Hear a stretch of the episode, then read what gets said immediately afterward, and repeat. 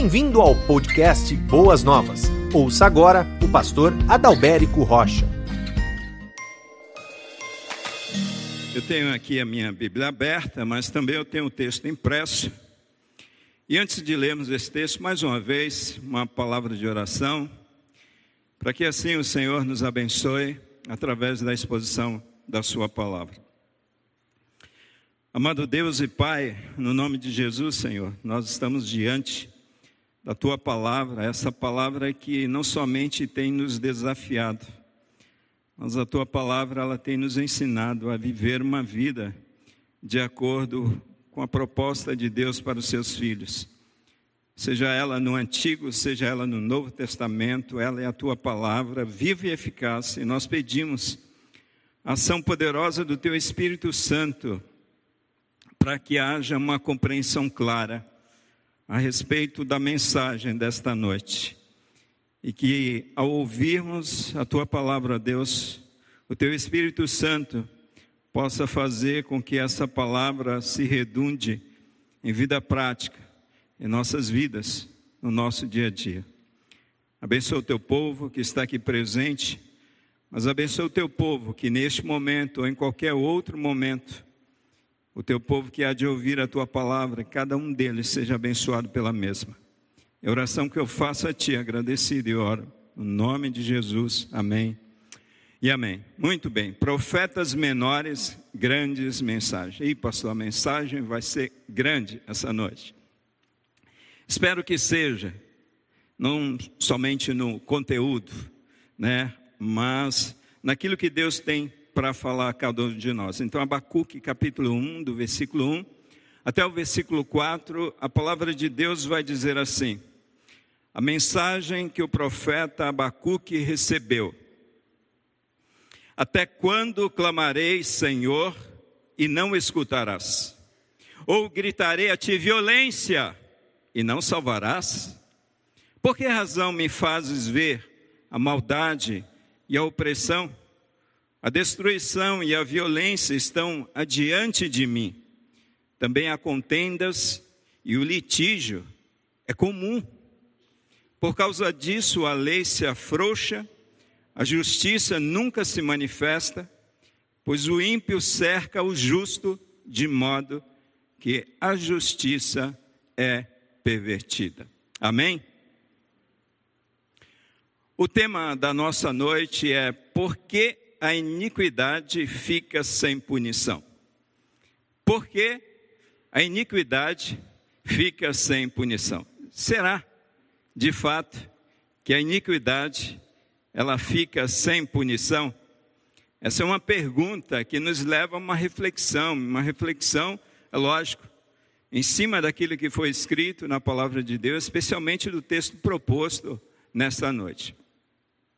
Amados, eu preciso fazer aqui uma grande introdução. Né? Eu gostaria que vocês tivessem bastante atenção, porque são muitas informações importantes que eu preciso passar para vocês, para que vocês possam, assim, compreender as demais mensagens que vocês receberão ao longo das próximas quartas-feiras do mês de junho.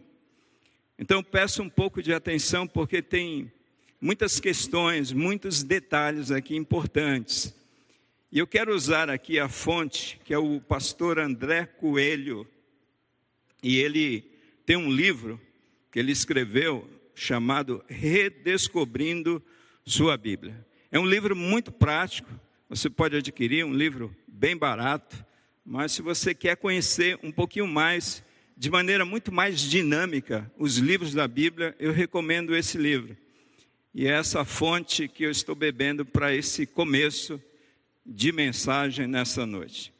Então, o profeta Abacuque, ele foi escolhido por Deus para ser o profeta para a nação de Judá. Os irmãos se lembram que o reino, ele foi dividido em dois reinos: Reino do Norte, Israel, e Reino do Sul, que é Judá e Judá, composto aí pelas tribos de Judá e Benjamim.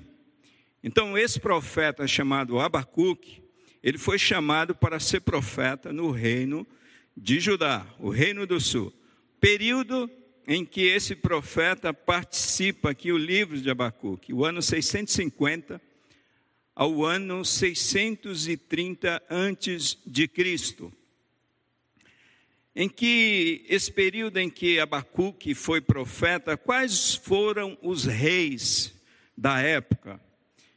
O rei Manassés, né, vocês se lembram que esse rei Manassés, ele é aquele filho do rei Ezequias, aquele Ezequias que foi ferido de uma grave doença e orou ao Senhor, e o Senhor deu mais 15 anos.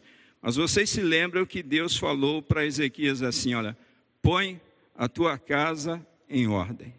E parece que Ezequias não pôs a sua casa em ordem, porque esse Manassés aqui, ele é filho de Ezequias, ele foi um rei infiel, um rei de Judá, um rei infiel. E o reinado desse rei foi longo, foram 55 anos de reinado.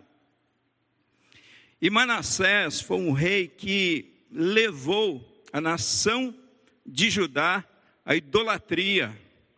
Manassés foi aquele rei que sacrificou crianças, e tudo isso no templo do Senhor. Esse foi Manassés, um homem abominável para Deus.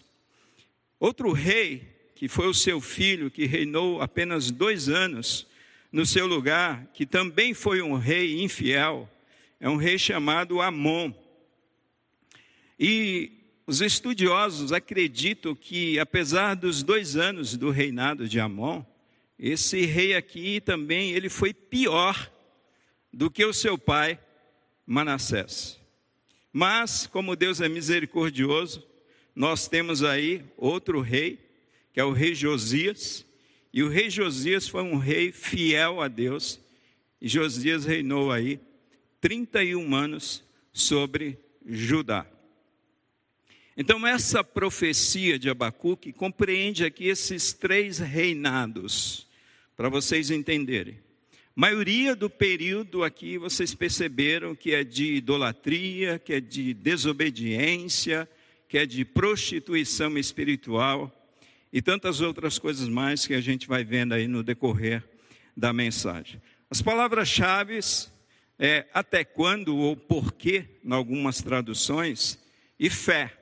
São palavras-chave que nós encontramos aqui no livro de Abacuque. O tema, o tema do livro é a invasão de Judá pelos caldeus, ou seja, aqueles segundos babilônios, né?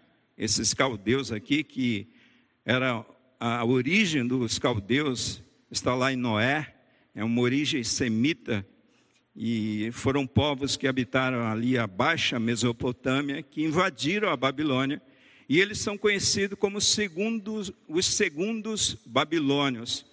É por isso que esses dois termos no livro de Abacuque são intercambiáveis. Ora você vai ver Deus falando caldeus, ora babilônios, que significa o mesmo povo, a mesma nação, só para vocês entenderem um pouquinho mais.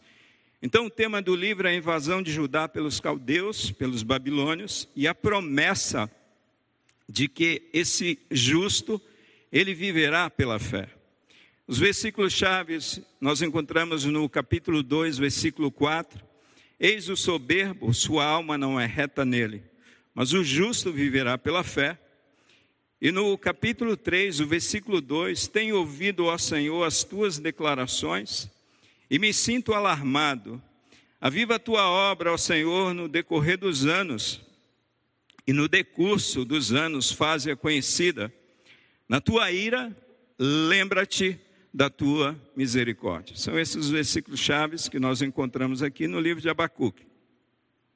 Muito bem, este livro expõe os questionamentos internos do profeta Abacuque, que vivia em meio à violência, Abacuque vivia em meio à iniquidade, à opressão, à injustiça, vocês podem ver isso muito claramente aqui no versículo 2 e no versículo 3 desse capítulo 1, quando ele diz: Olha, eu clamo e o Senhor não escuta. Eu grito, olha, violência, e o Senhor não salva. porque o Senhor me faz ver a maldade e a opressão. A destruição e a violência estão bem adiante de mim, bem diante dos meus olhos. Também há contendas, o litígio é comum. Irmãos, quando a gente lê esse texto, e aqui são observações minhas, né? Parece que a gente está exatamente nesse cenário. Eu nunca vi algo tão atual. E tem pessoas que ainda duvida da veracidade da palavra de Deus, duvida que a palavra, que a Bíblia, de fato, é a palavra de Deus e ela é a verdade. Isso mostra que o ser humano ele não mudou. O ser humano, principalmente ele sem Deus, ele continua sendo perverso, ele continua sendo maligno, cheio de violência, cheio de justiça, cheio de contenda. Como explica aqui Abacuque nesse contexto em que ele está vivendo? Então, Abacuque ele está vivendo em meio à violência, iniquidade, opressão, injustiça, isso dentro do seu próprio povo Judá. Irmãos, ele está vendo isso aqui, ele não está olhando para o mundo, ele está olhando para o povo de Deus, ele está olhando para a igreja de Cristo, contextualizando com a realidade de hoje. É isso que está acontecendo. E esse homem aqui, ele está indignado com tudo isso aqui que está acontecendo. Ele está olhando para Judá, está vendo iniquidade, está vendo opressão, está vendo injustiça, está vendo violência. E ele não estava conseguindo, esse profeta, conciliar sua fé em um Deus justo e bom com os fatos da vida diária do povo, principalmente quando ele via os ímpios que os ímpios prosperavam. Isso está no capítulo 1, do versículo 2 até o versículo 4. E ele clamava por uma intervenção divina. Até quando, Senhor? Esse é o clamor de Abacuque. A profecia de Naum, que é o livro anterior, o profeta menor anterior, dizia a respeito à queda do império assírio. O império assírio que dominou sobre o reino do norte, sobre o reino de Israel. E Abacuque nos fala sobre a ascensão e futura queda do Império Babilônico. Em sua época, a Babilônia estava se tornando o império mais poderoso da terra. Nós podemos ver isso aí do, do capítulo 1, do versículo 5 até o versículo 11. A descrição que Deus faz para Abacuque a respeito do império da Babilônia, um império forte, poderoso e devastador, com bastante poder de destruição mesmo. É a descrição que nós podemos ver do versículo 5 até o versículo 11, descrição esta dada pelo próprio Deus ao profeta Abacuque. E em breve, ele iria derrotar a Síria, esse império babilônio, Deus falando, e esse império iria derrotar também o Egito, que era outro império, e depois a própria o próprio povo de Judá, a própria nação de Judá. O Senhor estava fazendo algo que ninguém esperava saber, removendo um instrumento de castigo, a Síria, que for usado contra Israel, e levantando outro instrumento de castigo. Preste atenção nisso aqui. É Deus, amados, que está levantando o império babilônico para subjugar o seu povo, o povo de Judá, para ser usado contra Judá, reino do sul. O profeta, então, ele fica surpreso. Abacuque precisava aprender que os caminhos de Deus são insondáveis e mais altos do que os nossos caminhos, conforme diz Isaías capítulo 55, versículo 8, versículo 9. Abacuque entra em crise. Para aí, um povo perverso, maligno, como os babilônios, e o Senhor vai usar esse povo para disciplinar o teu povo, Israel. Eles merecem morrer. É como se Abacuque quisesse dizer assim para Deus: Isso não entra na minha cabeça. Então, amados, este é um livro especial, o livro de Abacuque, porque este livro não é feito de profecias. Uai, não é. Mas o que nós encontramos nesse livro de Abacuque é um diálogo entre o profeta Abacuque e Deus. Na maioria dos livros proféticos, você vê o profeta recebendo uma mensagem de Deus num primeiro momento e se dirigindo ao povo. Assim diz o Senhor. Em Abacuque, nós vemos aqui Abacuque se dirigindo ao próprio Deus, olhando os pecados na nação e questionando Deus: até quando? Até quando o teu povo vai ter esse comportamento perverso? Até quando o teu povo vai ter esse comportamento maligno? É isso que Abacuque está falando com Deus, amados. Então, nós vemos aqui esse diálogo. E aqui, esse autor aqui, ele traz para nós, o André Coelho, uma síntese aqui é, dessa conversa de Abacuque com Deus. Então, Abacuque, com seu profundo senso de justiça, ele sentia-se perturbado com a imensa impiedade à sua volta, questionava Deus a respeito de sua aparente omissão. Parece que Deus está indiferente.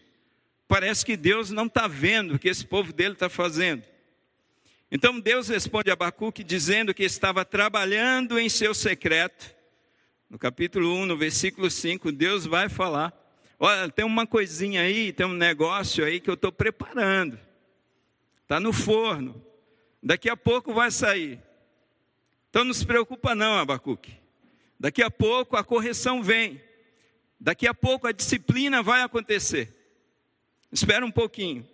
Então Deus, Ele está trabalhando aqui em secreto e em breve Deus iria punir a iniquidade de seu povo por meio de um povo terrível, os caldeus, os babilônios, conforme o capítulo 1, no versículo 6 até o versículo 11.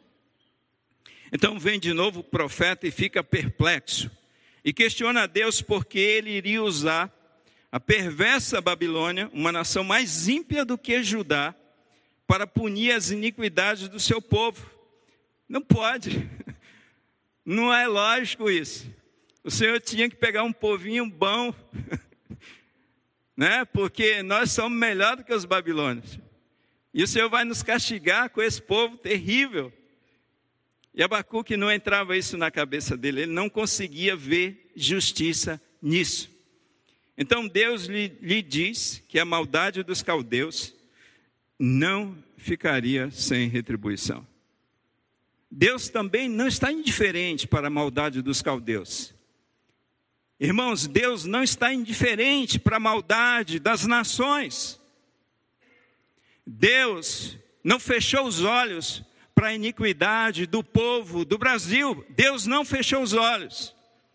Deus vai corrigir o seu povo, a sua igreja, e Deus vai trazer juízo sobre esta nação, sobre este país.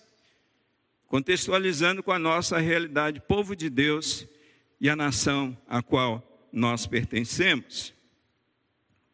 Então, esse Deus lhe diz que a maldade dos caldeus não ficaria sem retribuição e que seria punida no futuro, mas enquanto isso não acontecesse, ele iria utilizar com vara de disciplina para ajudar. Você já viu isso? É um Deus que pega, é um Deus que, assim, ele não faz vista grossa para a maldade desse povo. Mas esse povo mau vai ser o chicote de Deus para disciplinar o seu povo Judá. É isso que Deus faz. Deus é injusto? De maneira alguma. Né? A Bíblia fala que todo homem, sim, todo homem é injusto. E Deus é um Deus justo. Não há nele nenhum tipo de injustiça por fazer isso. Porém, aqueles que confiassem em Deus, é o que o capítulo 2 revela para nós, esses deveriam viver pela fé. Então Abacuque compreende os caminhos de Deus e faz uma extraordinária oração que nós encontramos no capítulo 3, que é uma espécie de salmo. O pastor não vai ler, não, gente. Viu? Fiquem tranquilos. Vai ter um pastor que vai pregar esse capítulo 3 aqui para vocês. E Abacuque ele faz, né, essa oração baseada na lição que ele recebeu de Deus a respeito da fé, que ele deveria confiar plenamente em Deus. Abacuque é o profeta da fé. Seu nome significa abraçar. Isso que eu falei para vocês no começo. Podemos ver como ele se agarra a Deus, esse homem se agarra a Deus em oração, amados. O livro de Abacuque começa ele falando com Deus até quando, Senhor, até quando, Senhor. E quando você olha para o capítulo 2, no versículo 1, também começa com oração, quando ele diz: Eu me colocarei sobre a minha torre de vigia, ficarei sobre a fortaleza e vigiarei, para ver o que ele me dirá e o que terei como resposta à minha queixa. E aí também você encontra lá no finalzinho, no livro de Abacuque, aquele cântico que na verdade é uma oração de louvor a Deus, né? Abacuque colocando a sua dependência, a sua confiança, a sua fé em Deus, dizendo: olha, ainda que, que falte fruto na vide, ainda que, que não haja gado nos currais, contudo, eu me alegro no Senhor, eu confiarei no Deus da minha salvação. É um profeta que abraça a Deus, ele se agarra a Deus no meio das suas tribulações.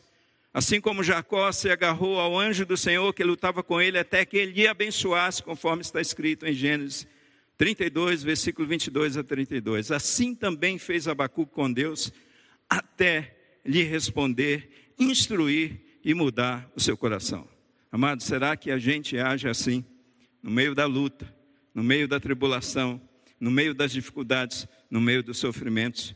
O justo viverá por fé. Esta foi a visão que Deus deu ao profeta e que ele deveria escrever com letras bem grandes, em lugares públicos. Nós vimos isso, Deus instruindo Abacuque, isso no capítulo 2. Vocês vão ver essa instrução. Olha, escreva com letras gigantes a respeito de tudo isso, de maneira que aqueles que passarem correndo, eles vejam, eles vejam. Então, Abacuque deveria escrever esse recado de Deus para todos aqueles que temiam ao Senhor, em face da iminente tragédia que estava para ocorrer.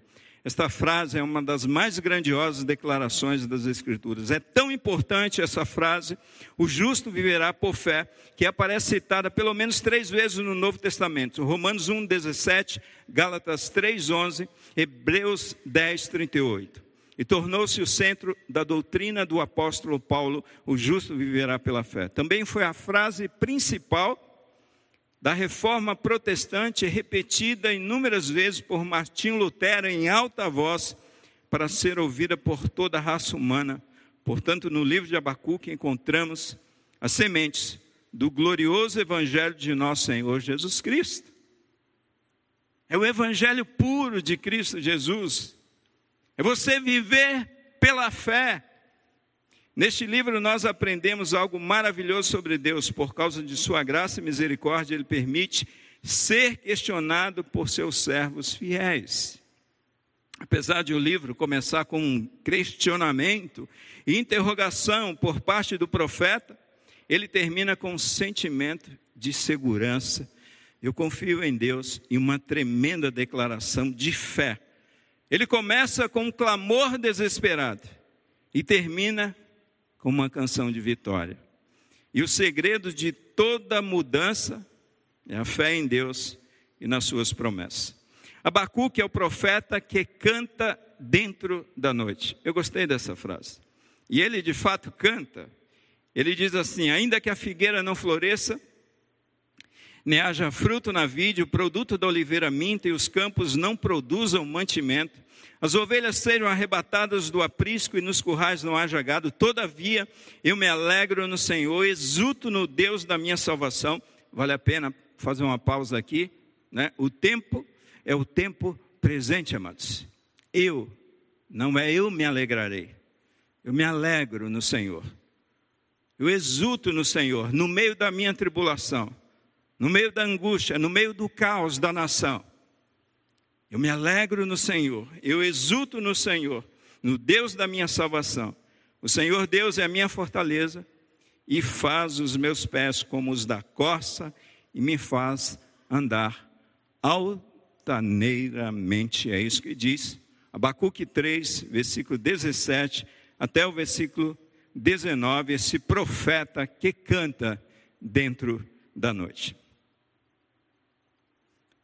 Tema: por que a iniquidade fica sem punição? E aí, novamente, eu faço uma pergunta: mas será mesmo que a iniquidade fica sem punição? Será mesmo que um Deus justo que nós encontramos aqui em Abacuque e em toda a Escritura Sagrada, esse Deus justo, amado, será que ele se faz indiferente à injustiça humana? Será mesmo que Deus não se importa? Será mesmo que Deus não intervém? Porque essa ideia que nós temos, essa ideia que um dia o salmista 13, teve, se eu não me engano, no salmo de número 73.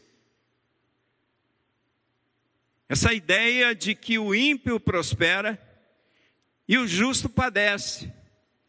Essa ideia que parece que faz parte, é parte constante da nossa vida, dos nossos pensamentos.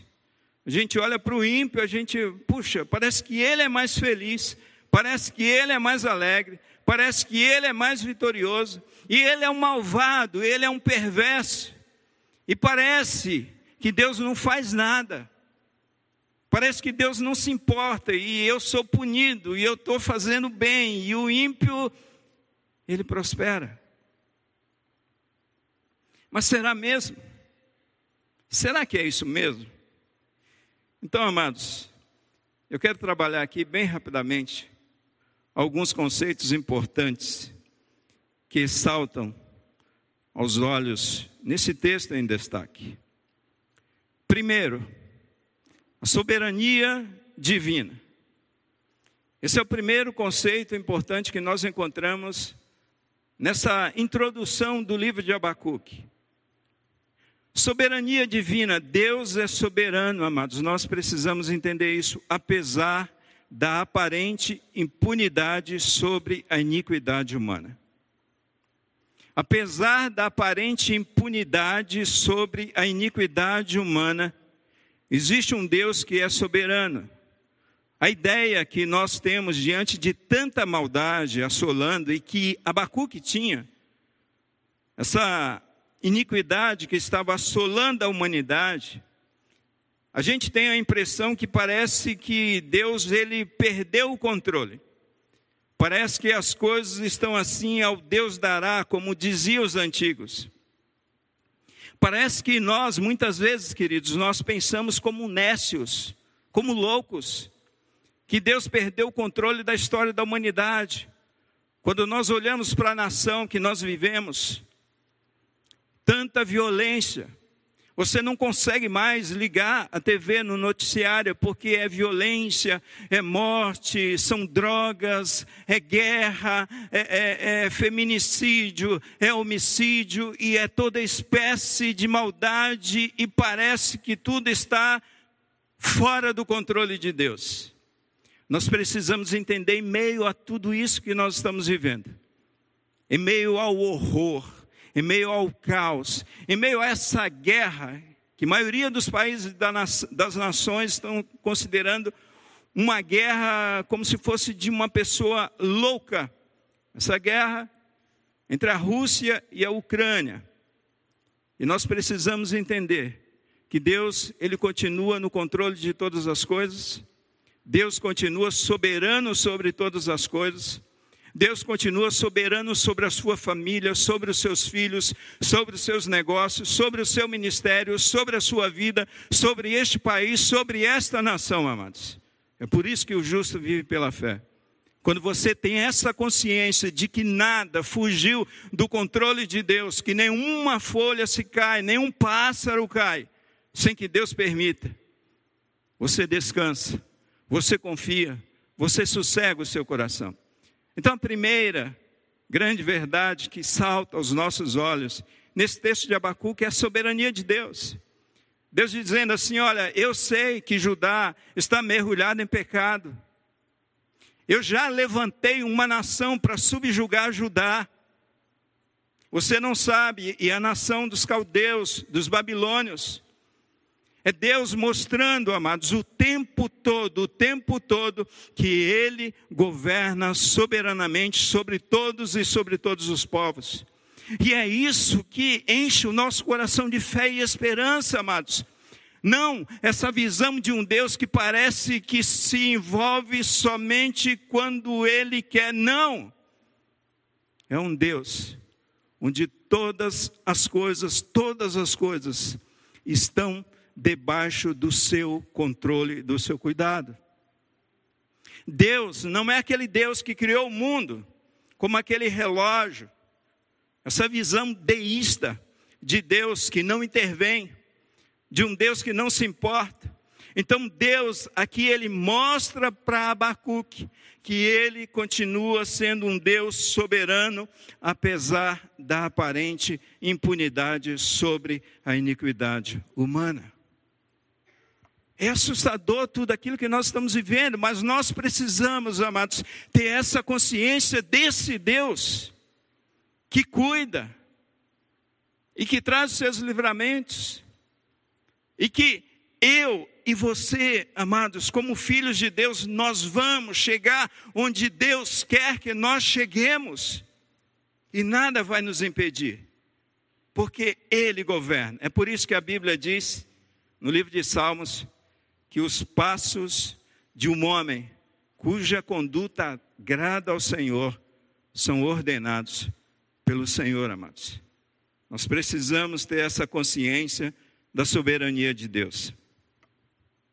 O pastor Heber Campos, ele diz que a doutrina da providência ou soberania divina diz respeito ao governo de Deus sobre toda a criação inclusive os detalhes de nossa vida, mesmo quando não enxergamos um bom propósito imediato para algo ruim que nos acontece.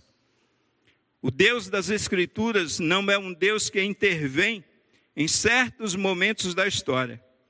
Ele é o Deus que age em toda a história, sempre conduzindo conforme o seu propósito.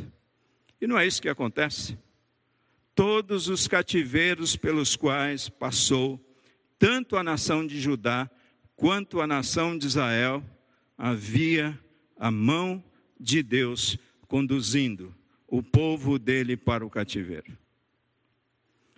Segunda lição que a gente aprende, o segundo conceito que a gente aprende, e a respeito desse juízo divino. Primeiro, soberania divina. Segundo, juízo divino.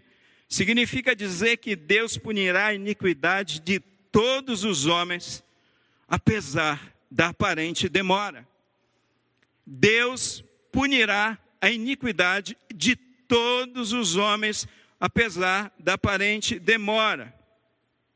Olha o que ele diz no versículo 6, que é um contexto imediata, imediatamente superior, está um pouquinho lá para frente do nosso texto que vai dizer assim: Eu estou levantando, eu, Deus, os babilônios, essa nação feroz e impetuosa, que marcha sobre a largura da terra para se apoderar de moradas alheias. Ou seja, Deus está dizendo que ele vai punir o seu povo, Judá, e os pecados do seu povo não ficarão impunes.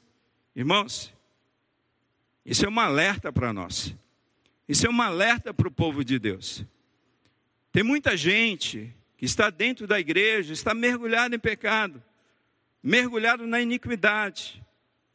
E ainda encontra, quem sabe, muitas igrejas que apoiam determinadas práticas nocivas, pecaminosas.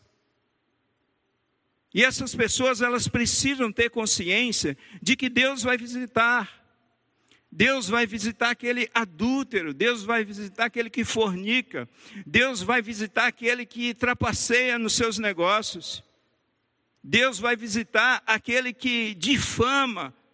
Irmãos, Deus vai visitar e Deus vai punir, Deus vai corrigir o seu povo.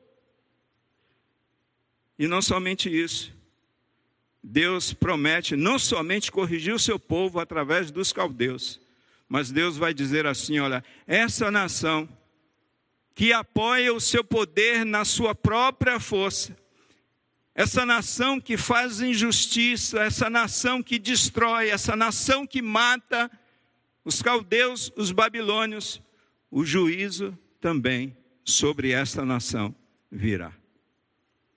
Então, uma segunda lição, amados, que nós aprendemos com esse texto é a respeito desse juízo divino. Deus vai corrigir o seu povo, Deus vai corrigir essa nação. Irmãos, às vezes a gente fica indignado, não é verdade? Com tudo que tem acontecido. Sabe, com um pobre que muitas vezes trabalha, acorda de madrugada e de repente é roubado, e parece que a justiça não age em favor desse pobre.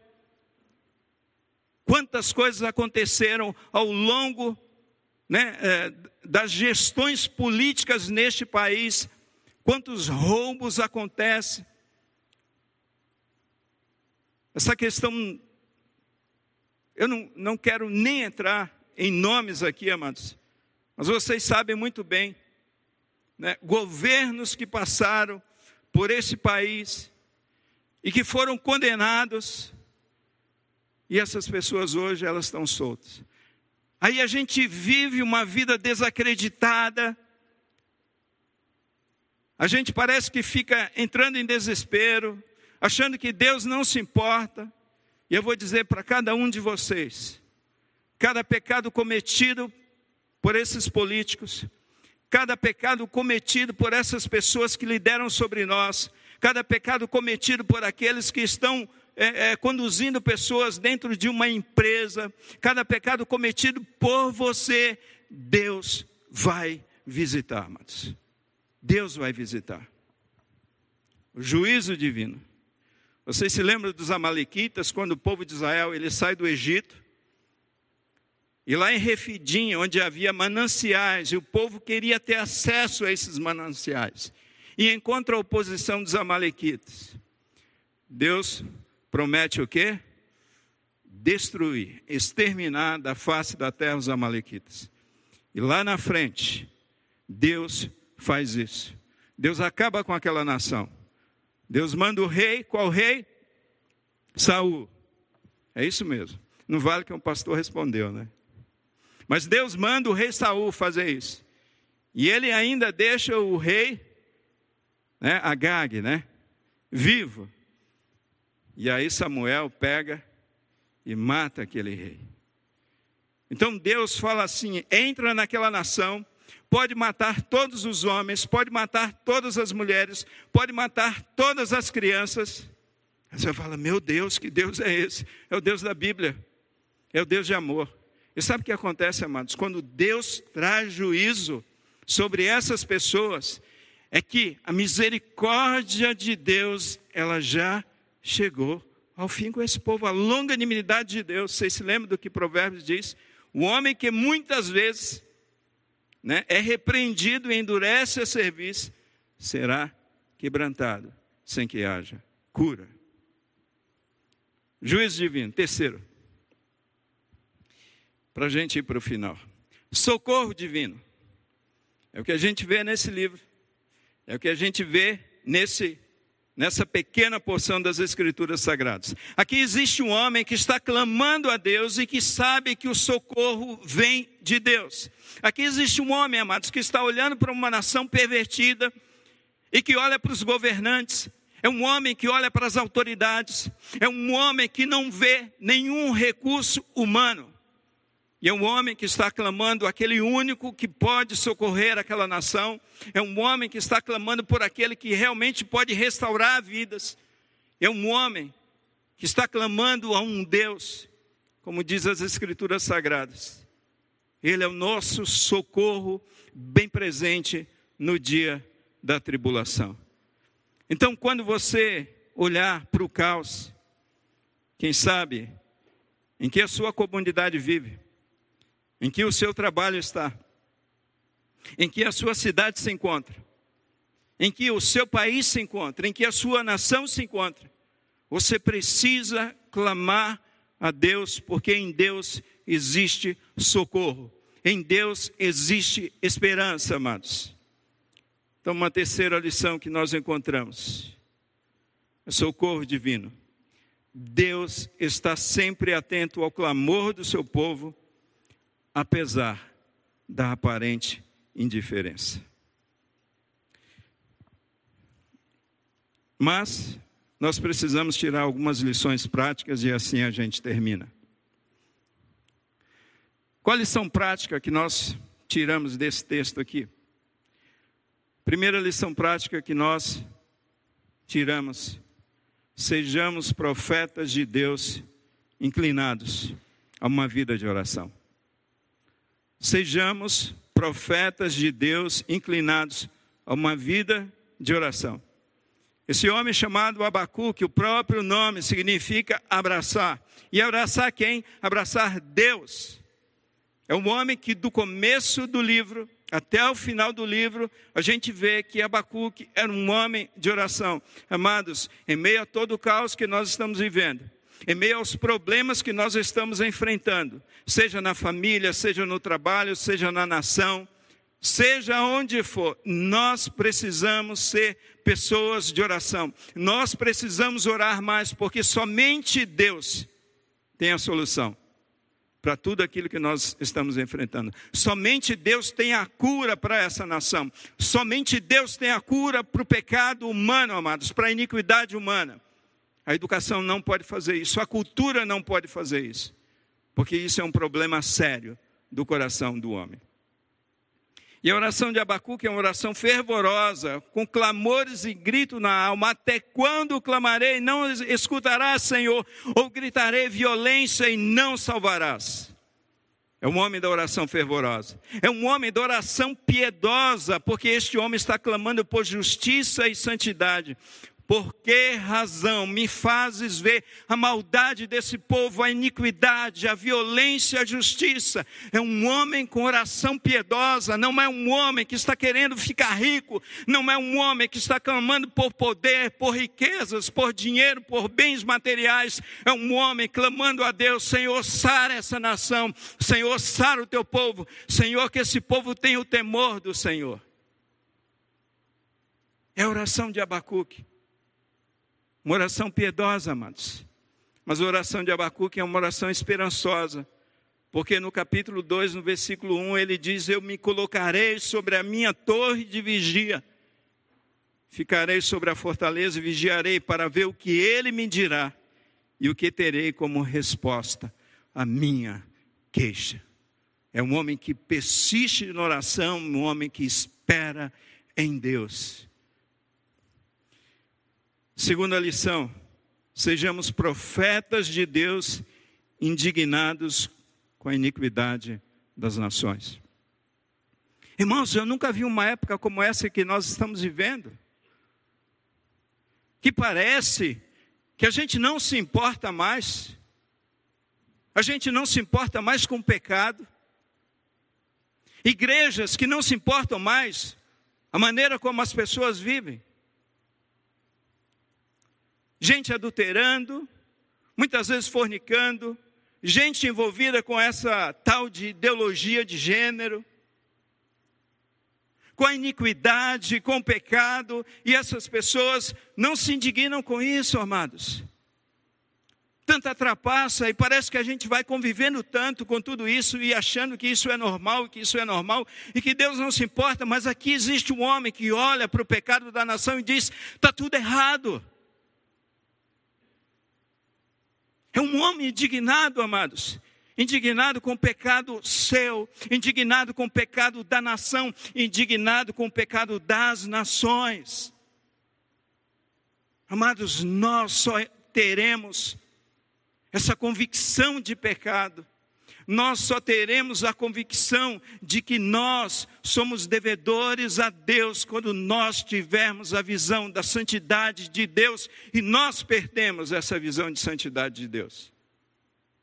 Porque vejam, Isaías, quando entra no templo, ele viu um Deus santo, e porque ele viu um Deus santo, amados, ele viu, ele se viu um homem pecador, e ele viu uma nação pecadora. Queridos irmãos, nós precisamos nos indignar com os nossos pecados, com o pecado da nação, com o pecado dos povos. Primeira lição: sejamos profetas de Deus inclinado a uma vida de oração. Segunda lição, amados: sejamos profetas de Deus indignados com as iniquidades das nações.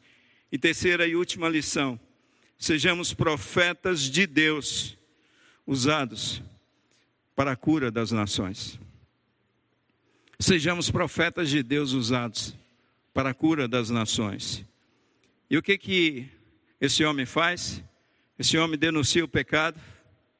Esse é um profeta de Deus. Aquele que denuncia o pecado.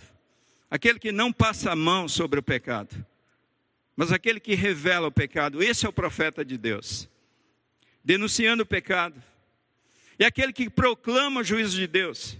E que diz para o pecador: olha, você é pecador e você precisa se arrepender, você precisa de Jesus, você precisa de Deus. Então a gente muitas vezes fica com aquele discurso: Deus é amor, Deus é amor, mas Deus abomina, amados, o pecado, e foi por causa do pecado que Cristo Jesus, ele morreu na cruz. Nós precisamos mostrar para, para as pessoas que Deus abomina o pecado e que Deus vai visitar o pecador no seu pecado, proclamando o juízo de Deus e esse profeta é usado por Deus para a cura das nações, orando pela restauração.